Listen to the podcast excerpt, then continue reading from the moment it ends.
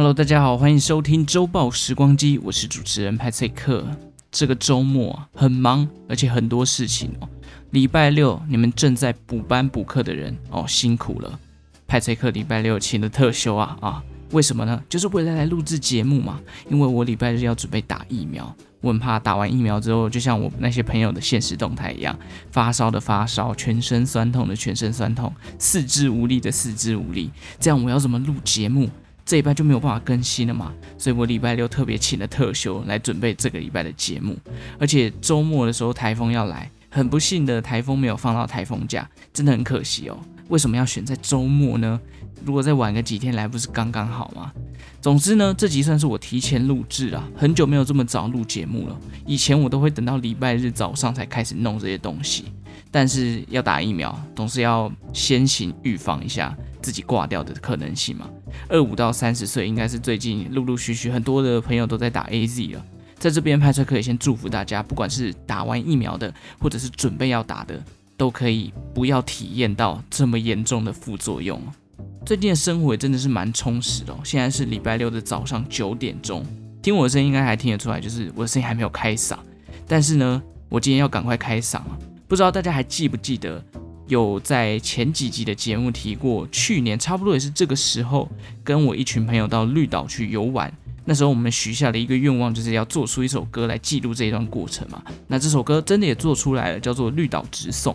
我会放在这一集的呃这个节目简介下方，大家可以去点一下这个 YouTube 连接，听听看这首歌。为什么要讲到这首歌呢？因为啊，我们把这首歌拿去参加了台北市不插电音乐节的比赛，结果哦入围了复选。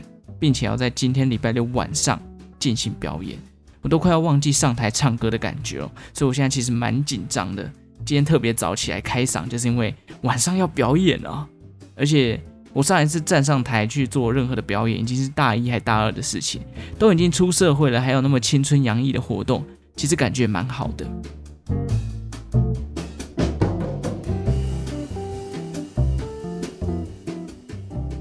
下礼拜要中秋节啦，按照近几年来的惯例哦，中秋节虽然到了，但是白天的温度其实跟夏天哦没什么两样，还是热到爆。大家平常中秋节会做什么事情呢？应该不少人的活动都是烤肉吧。但是因为今年的疫情的关系啊，不管是返乡还是烤肉，都有一点隐忧啦，而且很多的县市都已经禁止户外烤肉的活动了。所以今年中秋节可能就是回家跟家人吃个柚子、吃个月饼这种庆祝方式了。但很奇怪的是，烤肉到底为什么会跟中秋节连在一起？到底是什么样的量子纠缠，可以把这两个活动变成是在一起的庆祝方式呢？派翠克这一集呢，就特别要来跟大家分享这样的故事。有一种说法是因为烤肉酱了，一家烤肉万家香这句经典的广告台词，应该现在讲出来还是很多人在脑里都难以抹去。今天我们就是要来分享酱油跟中秋烤肉，它们两者相关的东西。很可能你在中秋烤肉的过程当中呢，就可以拿出来跟大家分享。只是怕你在讲的时候呢，没有人要理你。那今天 Patrick 就是要来跟大家讲一下台湾酱油的发展历史。好，说到酱油，是不是觉得嘴巴里面莫名的有一种嗯甘甘的感觉？这种调味品应该是很多家常菜必备的佐料了，像是三杯鸡啦、卤豆腐啊、酱油炒饭等等。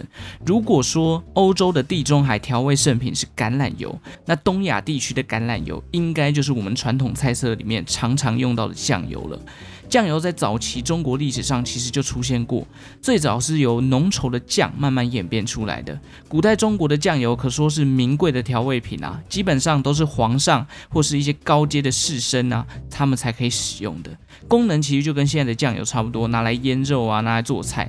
但因为早期拿来使用的原料其实是把肉品剁碎之后，跟动物血混合在一起发酵之后所产生出来的酱油，那肉品其实在早期的社会是非常昂贵的东西，所以为什么只有皇上跟地方的高阶士绅他们在用？那就是因为这个物价太贵了嘛。直到后来有人发现哦，这个大豆。它做出来的酱油味道其实跟肉制品做出来的味道很像，于是酱油才开始在民间广泛流传。毕竟大豆没有肉品来的贵。真正酱油被称作酱油，要等到南宋时期，当时很多的著作记载着用酱油炒菜啊、炒鱼虾啊等等。当年各种食谱推出来的酱油料理，是现在很多家常菜沿用的做法。譬如说刚刚提到的酱油炒菜，应该很多人炒菜的时候，最后都会加一下酱油，然后去做调味嘛，类似这样的道理。而东亚地区的日本还有朝鲜等地，也有酱油文化的传入。大概也是在日本的室町时代开始受到中国文化的影响，酱油进入了日本人的视野当中，酿造酱油的人也越来越多。到了明治维新的时候呢，因为这个西方的技术引进来，规模化的生产之下，酱油的文化也传到了亚洲以外的地区。不过日本所使用的原料啊，跟中国的有一点点的不一样，这个部分呢，后面再跟大家做补充。酱油文化其实，在朝鲜王朝也至关重要。光是日本、韩国、中国、台湾四个地方的酱油都有些许不同的差异。相信大家，呃，这个去全联啊或顶好的买酱油的时候，都会看到不同的酱油品种嘛。有的比较甜，有的专注在咸味。不同料理用的酱油也都不太一样，这个可能就要尝过才知道了。我个人是一个料理白痴哦，有什么酱油我就加什么。下次可以到这个刚刚讲的这些量贩店啊，去买买看不同国家的酱油，品尝一下，哎，不同的酱油它的风味有什么不一样，寻找自己最爱的口味。话说回来，酱油真的是东亚饮食文化的重要配角，很多这个家常菜都会用到酱油嘛。那酱油加的多寡，其实对于整个提味跟调味是非常非常重要的灵魂哦。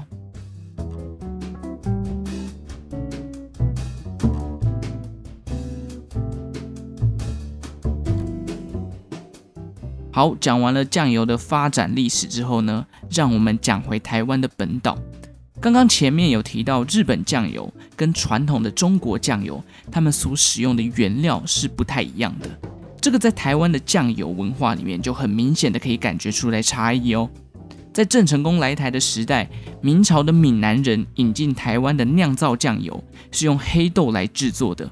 黑豆酱油还有另外一个名字，应该是蛮多人买酱油的时候曾经看过的，就叫做印油，就是草字头，然后下面是阴天的阴。而黑豆酿造的酱油还会有一个副产品叫做豆豉，吃起来甘甘滴滴那个，就是黑黑一颗一颗的那个，吃起来我其实很讨厌吃那个，我觉得哦吃到的时候感觉不是很好。但是因为明正时期哦，酱油已经是饮食文化里面不可或缺的角色了，大概从南宋一直到明朝、清朝的时候。酱油就已经是大家这个居家必备的那种调味品了，因此酿造酱油的人呢，在明政时期到处都是。有人是拿来卖啦，把它酿造完当做一个物品拿去贩卖，当自己的收入；有人是家里面自己要使用，所以自己来制作酱油。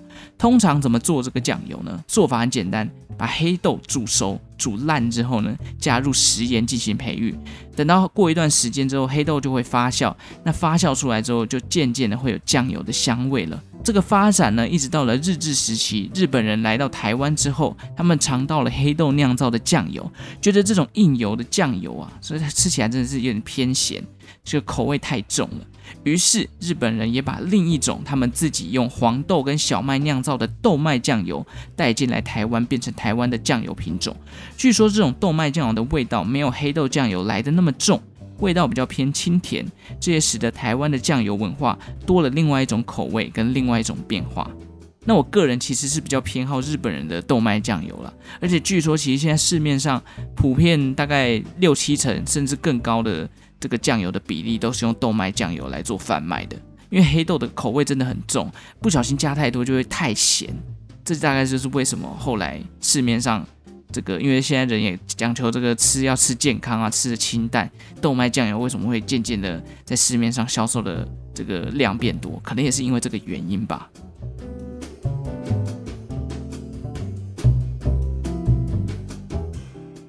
讲了一下台湾酱油的文化发展之后呢，要讲到台湾酱油最强的生产地，那就是云林的西螺啦。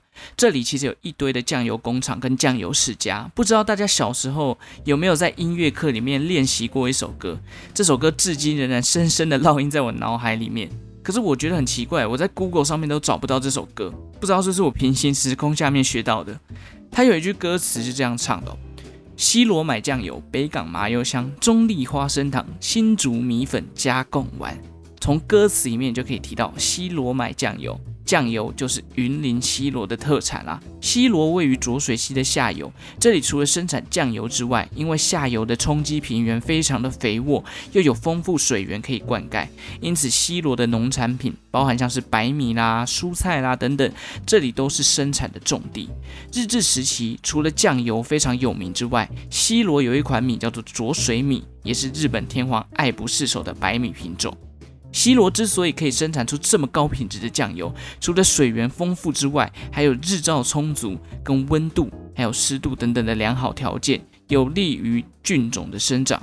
加上酱油代代相传的特性，西罗酱油王国至今还是没有因为产业的变化或更迭而有所消失。在西罗最有名的就是三大酱油品牌，分别是丸庄酱油、大同酱油跟瑞春酱油。这几个都是在清朝左右就立足在西罗地区的，发展过程呢都有百年左右的等级了。以前我想到云林哦，都想不到要去哪里玩，第一直觉都会觉得哦，北港朝天宫啊，去买个麻油什么之类的。以后有机会，感觉也可以去。参观一下西罗的酱油工厂，反正都是历史吧，搞不做一做，哎，又又有一些冷知识可以补充给大家。好，回到历史的发展哦，早期日治时期，大部分人都还在家里面自己酿造酱油，但后来因为这个太平洋战争开打了，日本人开始严格的控制物资，就连酱油你想要酿造，都必须成立公司，并且让政府入股，你才能执行这项活动。有些专门制作黑豆酱的酱油家庭呢，也是在这个时候接触到了豆麦酱油的技术，因为严格控制物资的年代哦，日本人其实会觉得，诶，我把物资给你做，但是你必须要做我要你要求做的东西。一直到了台湾光复之后，才改变这个状况。很多日本成立的酱油公司呢，因为日本人退出台湾了，纷纷解散了。一部分的人回归家庭，他们酿造酱油的过程也从公司的规模慢慢回到自家使用的自给自足模式。有些人呢，自己整治了公司，然后开启了酱油公司来做生产酱油的生意。这也是台湾酱油百家争鸣的年代，大概就是在台湾光复前后了。有业者专注于黑豆酱油的制作，有些只是生产豆麦酱油，也有的开始改良，并且生产各种不同的酱油副产品，包含像是我们等下会提到的烤肉酱。其中以浊水溪为分界，听说南边的业者比较喜欢用黑豆酿造的硬油，而北边的则是崇尚豆麦酱油。因此在那个年代啊，有了所谓的南黑北黄的说法。你以为只有粽子有在分什么南北吗？我告诉你，很多东西都可以占南北的，好不好？当然，现在通路这么多元啦，酱油品牌这么多，早就已经没有什么南黑北黄的概念，因为你想要买黑豆酱油或豆麦酱油，全联都买得到。但是以我个人而言哦，我真的不太喜欢黑豆酿造的酱油，我喜欢淡淡的那种可以沾的。有时候我家里卤东西卤得太咸了，我自己都觉得有点可怕，而且都不太敢吃，所以我都叫我老妈下手轻一点，不然太咸真的是你也吃不出那个食物的味道，你只有吃到很咸很咸的酱油味，那就破坏了这个食物的美感嘛。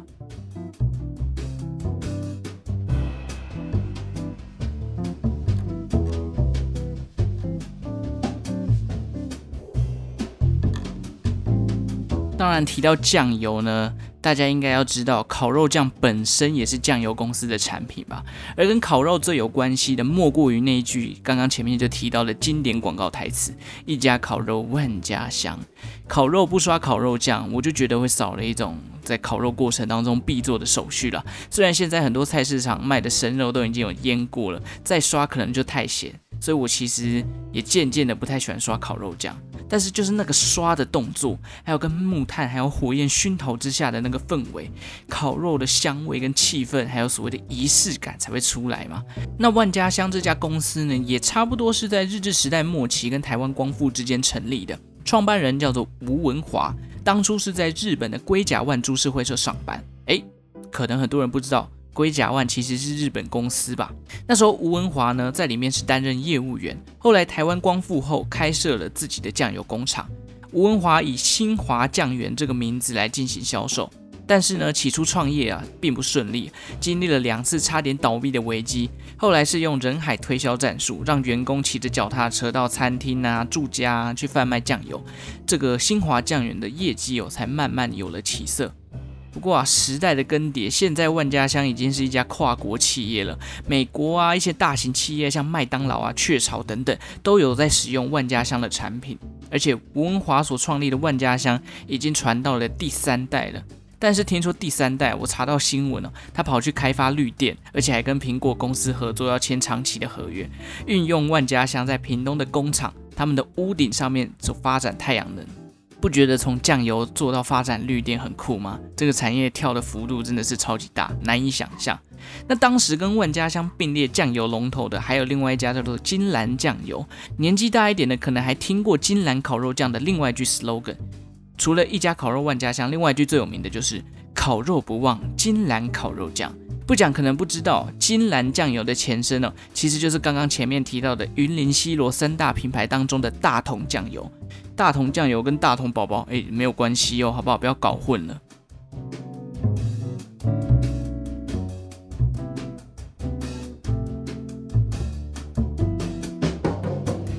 既然金兰跟万家香两大酱油品牌都推出了烤肉酱，但又是什么原因让中秋烤肉在台湾变得这么兴盛呢？事实上呢，在我查完资料之后，我觉得烤肉酱它只能算是一种烤肉文化的催化剂。真正促成烤肉文化兴盛的原因，当然众说纷纭啦。这边派翠克就来分享一下我看到的说法，而我比较认同的看法。其实跟烤肉最相关的活动啊，一般会直接联想到露营活动，因为你总不可能在家里面自己烤肉吧。这个 这个活动没有办法进行啊！你在家里面烤肉，然后木炭烧的整间房间都是，等于是变相的烧炭自杀。既然露营跟烤肉有这么大的关系，那我们就来顺一下露营在台湾的发展。其实早在日治时期哦，就有一些露营相关的活动了啦。当时的露营主要就是要来教导学生一些，不管是野外求生的知识，还有一些包含军事教育的训练活动等等。因为那个年代是战争可能一触即发的过程嘛，一直到后来台湾光复啊，国民政府来台之后，露营的军事教育其实都一直持续着。那时候的露营活动很多都是我们听过的那种战斗营啊、童军营啊等等，富有教育意义的类型。加上那时候的台湾啊，一般人根本就不可能自主集会游行嘛，毕竟还在戒严的时代。而且露营设备普遍也都不便宜，因为没有大量的生产，很少人有注意到露营活动的这个商机，所以生产这些东西的人基本上不多。那不多的话，当然东西都会贵。甚至有法规规定啊，如果你一般人想要进入台湾的山林，是需要许可证的。政府当时对山林资源其实有严格的管制，所以一九五零年代左右啊，露营一直都是一种呃军事教育啊、宣传爱国理念的活动而已，还没有进化到休闲活动的等级。那到什么时候呢？一直到一九七零年代，台湾的产业结构逐渐开始出现变化。以前一九五零年代的时候，那时候还是农业人口居多的时候。露营这种接近大自然的活动哦，对于农业人口来讲啊，既麻烦又没有吸引力。毕竟我天天都跟自然为伍，谁要去参加什么还要自己搭帐篷的活动啊？但是到了一九七零年代开始呢，台湾的产业迈入转型哦，加工出口区成立，很多人从农业乡村的环境呢，渐渐的移到工业的都市。以前每天都跟自然为伍的生活，现在变成生活在水泥的丛林。人们会开始怀念大自然的生活，就好比前一段时间疫情，大家第三级警戒都关在家里，你就会觉得哦，好想出去大自然呼吸新鲜空气哦。但是当你现在可以出去的时候，你就觉得哇，外面好热，不想去。这段期间呢，开始因为这个人们接触到工业都市，开始会怀念这个农村的生活。这个时候，美式的文化跟露营器材的公司啊，也逐渐的蓬勃发展了。随着解严开始，放宽管制的政策陆续出现，露营活动也不再像是一九五零年代那时候那么一板一眼的军事教育活动了，逐渐有了像是夏令营啊、露营俱乐部啊等等的休闲活动的样子。烤肉文化也是在这个时候慢慢的融入了露营活动当中。露营在户外。中秋节就是台湾这个传统的团圆日，加上天上又有赏月、满月的机制可以看，根本就是所谓的天时地利人和。在户外除了搭帐篷聊天之外，感觉好像还是需要什么一些活动嘛。但那时候美国非常流行户外烤肉这件事情，这时候它就变成中秋节重要的元素之一了。随着烤肉的活动越来越活跃哦，很多的商家也嗅到了商机，包含像是烤肉酱。木炭、烤肉架等等这种相关器材，就慢慢的会在中秋节前后推出。现在这个时候啦，你自己去逛家乐福或大润发，或者是全联，现场都会有一个中秋节烤肉特区，然后你会看到刚刚前面讲的这些东西：纸杯、纸碗、烤肉架、烤肉酱、烤肉器材、木炭等等。到如今，这个文化呢，其实也慢慢的就根深蒂固在台湾中秋节的特有活动当中了。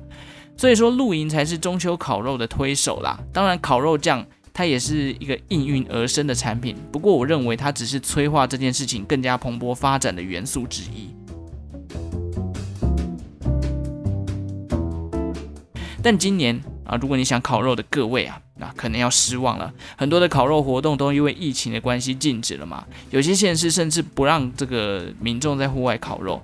因为烤肉你必须要拿下口罩吃东西交谈，而且群聚的这个人数又很难控制。这波丢塔来势汹汹哦，我看中秋节应该很多人都会乖乖待在家里面点 Uber 来吃了。以上就是这集简单的分享啦，从酱油到烤肉酱，中秋烤肉文化的补充，希望大家有认识到一些新的历史知识，包含像是对酱油的认识可能有更进一步。其实说实话，每个月都有满月，真的也是不用拘泥在中秋节烤肉了。而且中秋烤肉，以往这个时候要订到一些露营区来做烤肉活动，都非常困难呢，因为很难抢，大家都要去烤。你不如选个十月、十一月，那时候天气又更凉，烤起来也没有那么热，而且也不太会有那么多人。露营区又好预约，有机会搞不好还可以包场，就你们自己一群人在那边烤，多爽，对不对？感谢大家今天的收听了，我是派翠克。如果喜欢周报时光机的节目，欢迎订阅我的频道，当然也可以追踪我的 FB 或是 Instagram，我每天都会在上面更新历史上的今天。每天我们都在创造历史，也许你也可以回顾一下你自己的历史，几年前的今天你做过哪些事情，搞不好你已经忘记了，但当你看到这些东西的时候，你的回忆就会瞬间涌现哦。那我们就下次再见喽，拜拜。